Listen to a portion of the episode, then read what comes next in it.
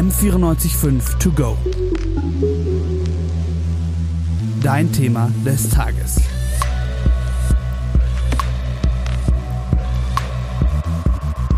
Zugegeben, das heutige Thema im M945 To Go Podcast empfindet jeder Student und jede Studentin je nach Fachrichtung ein bisschen unterschiedlich.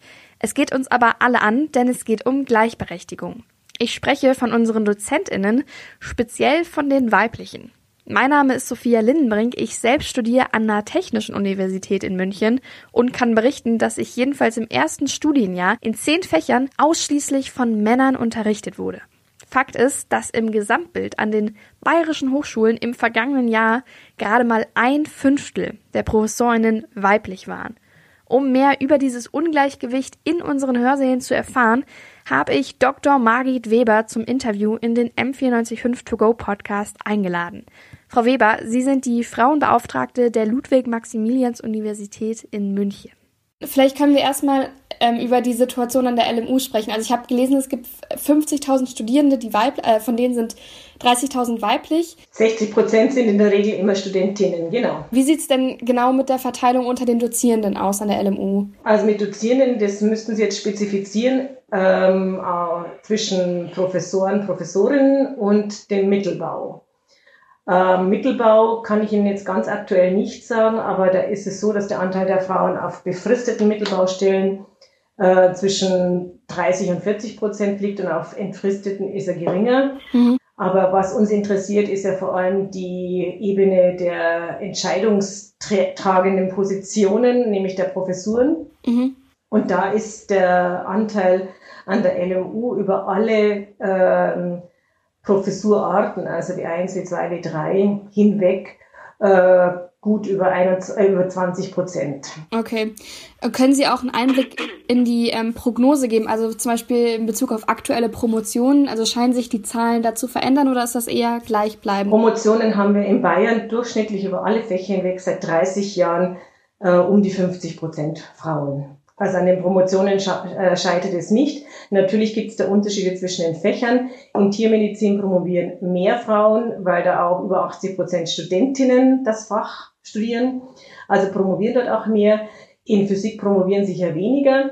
Aber gemessen an den Studienanfängerinnen ist auch der Anteil der Promovendinnen äh, in der Physik äh, sozusagen äh, von, von äh, zwar viel geringer als die der Männer, mhm. aber gemessen an den Ausgangszahlen der Studentinnen, die Physik studieren, äh, stabil. Und bundesweit kann man auch sagen, dass es in diesen MINT-Fächern, also Mathematik, Ingenieurwissenschaften, Naturwissenschaften, Technik, ähm, dass wir seit ähm, ja, seit den 90er Jahren stabile 30 Prozent und mehr Studienanfängerinnen haben mhm. und auch stabile 30 Prozent und darüber hinaus äh, Absolventinnen haben. Also hätten, hätte man 30 Prozent Grundquote von Frauen, die in diesen MINT-Fächern weiter gefördert werden könnten. Mhm. Und gehen wir nochmal zurück zu diesen 20 Prozent, die Sie erwähnt hatten. Ähm, woran kann das denn liegen, dass es so viel mehr männliche Dozenten an Hochschulen gibt? Professoren müssen Sie sagen. Professoren, ja. Dozenten sind andere auch, ja. Ähm, das liegt an vielen Dingen. Es liegt zu, äh, zum einen daran, dass ähm, das wissenschaftliche Arbeitsfeld, Universitäten ein System sind, das von Männern für Männer gemacht worden ist mit männlichen Inhalten. Also die Jahrhunderte hinweg waren Universitäten Räume für Männer. Und wenn Sie in die Forschungsgeschichte von einzelnen Disziplinen schauen, dann zeigt dies oft sehr anschaulich, welche Beiträge in den Vordergrund rücken, welche man marginalisiert hat, verschwiegen wurden oder nach wie vor werden mhm. und welche Quellen zentral sind und wie der Zugang zu einem Fach ist. Ähm, dann war halt Wissenschaft immer das System, vor allem im 19. und 20. Jahrhundert, ähm, geprägt auf den Mann, der sozusagen der Alleinernährer war und das, das bürgerliche Familienmodell war halt, dass die Frau zu Hause bleibt. Und äh, ihre gesellschaftlich zugedachte Rolle war einfach zu Hause bleiben, Kinder kriegen und für die Familie zu sorgen. Und diese Rollenzuschreibungen sind nach wie vor äh, unbewusst vorhanden oder sind bewusst politisch wieder gewollt, also eine Retraditionalisierung und spielen bei vielen Entscheidungen eine Rolle. Man spricht ja auch vom Gender Bias. dass man einfach nicht merkt, wie, äh, welchen Einfluss diese, diese unbewussten äh, Rollenzuweisungen nach wie vor spielen. Und dann ist es natürlich so, dass die, äh, das Arbeitsfeld Wissenschaft von der Vereinbarkeit her äh, unzureichend ähm, offen ist. Das heißt, ähm, eine Frau, die ihre wissenschaftliche Karriere, die wissenschaftliche Karriere einer Frau, so muss man sagen, fällt ja zusammen mit der biologischen Lebensphase, wo man über Kinder bekommen, Familiengründung auch unter Umständen nachdenkt. Also diese zwei Anforderungen betreffen die Frau wesentlich stärker als den Mann. Der Mann hat eine einseitige Rollenerwartung von der Gesellschaft, nämlich Karriere und Arbeiten. Und die Frau hat die tradierte Rolle der Mutter, der Familienbetreuerin, der Familienarbeit Übernehmerin und noch wenig die berufstätige Frau. Und wenn das auch dazu kommt, dann aber ohne, dass sie von der anderen Rolle entlastet wird. Also sie hat so einen Overload. Zwei Rollenerwartungen sozusagen. Und diese Familienrollenerwartung ist noch einseitig auf die Frau bezogen. Da müsste es gesellschaftlich einen Weg geben, dass es auch auf Männer ausgerichtet wird. Mhm. Also höre ich daraus, dass äh, Sie das persönlich auch wichtig finden, dass ähm, die Verteilung ausgeglichener ist in der heutigen Zeit? Ja, natürlich. Das muss in der, die, die Gesellschaft muss so weit kommen, dass sie Familie als Aufgabe beider sieht, wenn die Familie der Kern der Gesellschaft sein soll. Und das würde auch für die Männer einen emanzipatorischen Wert bedeuten. Erstens würden Familien gewinnen, wenn sich Männer mehr um die Kinder kümmern. Und die Wissenschaft würde gewinnen, wenn andere Blickpunkte als der Blickwinkel der Männer äh, auf eine Frage die die Zukunft der Menschheit oder sonstige Themen betreffen, äh, geworfen wird. Mhm. Glauben Sie auch, dass es den, ähm, gut, Sie haben gesagt, 60 Prozent weiblichen Studierenden ähm, auch was bringen würde, wenn es mehr Frauen gäbe, in der Lehre speziell? Den Studentinnen? Ja. Ja, mit Sicherheit. Es mangelt ja, also wenn Sie denken, die Studentinnen, 60 Prozent Studentinnen werden haben einen Lehrkörper in der oberen Kategorie, also unter den Professoren, der zu 80 Prozent aus Männern besteht. Wie wollen Sie denn da als junge Studentin sehen, dass der Weg in die Wissenschaft ein möglicher Weg für die Frauen ist? Es fehlt das sogenannte Role Model. Mhm. Und wenn mehr Frauen da wären, würden auch Themen wie Vereinbarkeit nicht mehr marginale Themen bleiben, sondern weil es mehr Frauen betrifft, also weil mehr Frauen da sind, betrifft es mehr Frauen, würde es auch in den Fokus stärker geraten. Und dann könnte man auch daran arbeiten, dass die Vereinbarkeitsmöglichkeiten gestärkt werden und dass es dann auch attraktiv für Männer ist. Mhm. Also ohne die Zahl, also ohne Erhöhung der Zahl der Professorinnen gibt es keine Role Model und keine Verbesserung der Gleichstellung und keine Verbesserung der Vereinbarkeit. Und genauso umgekehrt, sie müssen die Vereinbarkeit verbessern, um mehr Professorinnen zu bekommen. Und was kann man tun oder was äh, wird vielleicht sogar gerade schon an der LMU getan, das auszugleichen, um genau das zu er erreichen letztendlich? Also wir haben natürlich schon an der LMU seit vielen, vielen Jahren ein Mentoring-Programm, das habe ich mal aufgebaut und geleitet und dann haben wir wurde es 2017 äh, geändert. Also es war erst ein Mentor Mentoring-Programm für Frauen, denn Frauen erhalten weniger Unterstützung und weniger affirmative Rückmeldung, weniger Feedback, weniger Ermunterung. Für Männer ist es normal, dass sie den Weg gehen, weil 80 Prozent Leitungsfunktionen von Männern übernommen sind oder mehr je nach Universität. Und ähm, Frauen müssen sehen, dass es für sie auch möglich ist. Also Mentoring war was. Dann haben wir einen Familienservice eingerichtet, der ähm, Wissenschaftler und Wissenschaftlerinnen an der LMU unterstützt, äh, Kinderbetreuungsmöglichkeiten zu finden. Den könnte man wesentlich stärker ausbauen, man könnte wesentlich mehr bieten, man könnte wesentlich mehr finanzielle Unterstützung geben. Aber da sind wir auf einem brauchbaren Weg mit diesem Familienservice. Ähm, man kann natürlich auch die Sitzungszeiten entsprechend anpassen. Man kann aber auch vor allem mehr Frauen berufen. Da müssen die Berufungsverfahren bayernweit, bundesweit professionalisiert werden.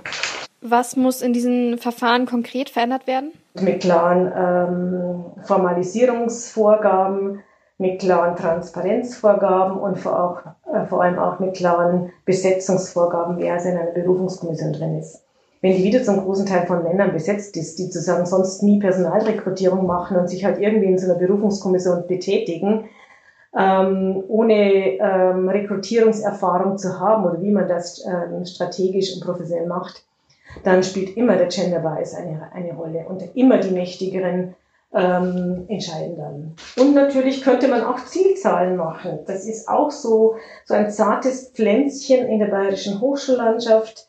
Die letzten Zielvereinbarungen zwischen dem Wissenschaftsministerium und den bayerischen Hochschulen letzten Sommer ähm, geschlossen wurden. Da ist eine, äh, neu, eine da mussten Neuberufungsquoten festgelegt werden. Also jede Hochschule muss sagen, wie viele neu, neu berufene Frauen sie nach vier Jahren haben will. Also welcher Anteil? Da hat die LMU ganz äh, gut, meine ich, und wegweisend gesagt zwischen 30 und 40 Prozent. Das war mein Vorschlag, auf die 40 Prozent zu gehen, weil viele Erfahrungen aus Unternehmen und aus anderen Ländern, zum Beispiel Norwegen, die seit 25 Jahren eine 40-Prozent-Quote für Aufsichtsräte, Vorstände und für öffentliche Positionen haben. Äh, oder auch Experim äh, Ergebnisse der Experimentalökonomie, die sagen, also erst wenn eine Gruppe, die zuvor unterrepräsentiert war, weit die 30 Prozent übersteigt, ändert sich was.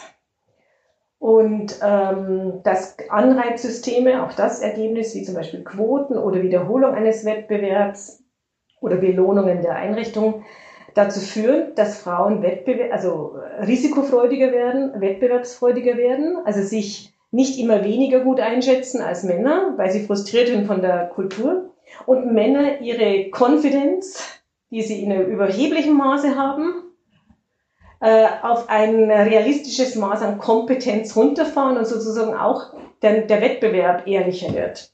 Und das Ergebnis in diesen experimentalökonomischen Untersuchungen ist immer gewesen, dass die Besten ausgesucht wurden dann.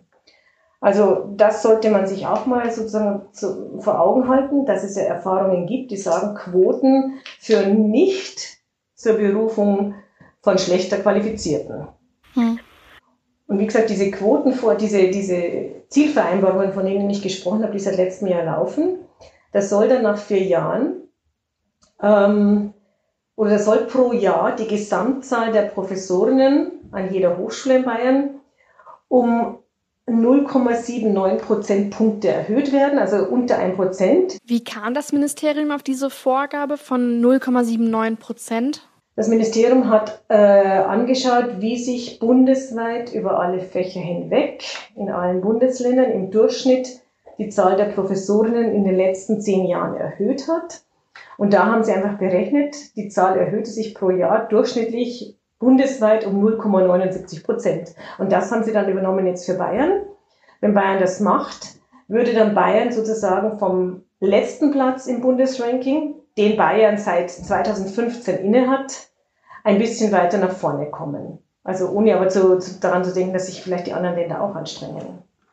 Also meinen Sie, da ist auf jeden Fall, da ist schon was im Laufen und viel zu wenig, viel zu wenig. Das ist alles, das sind alles verbale, deklaratorische Be Bekenntnisse. Aber das wird alles dann wieder durch sogenannte Härtefälle äh, umgangen. Und 0,79 Prozentpunkte, das ist nichts. Das ist nichts. Haben Sie eine besondere Forderung so an Seiten der Regierung, ähm, dass da mehr Unterstützung kommen sollte? Ja, man müsste also klar äh, beim neuen Hochschulrecht, das ja jetzt ähm, be, äh, entwickelt wird, müsste man klar die Gleichstellung und die Vereinbarkeitsförderung klar als zentrale Aufgabe einer jeden Hochschule definieren und als Leitungsaufgabe.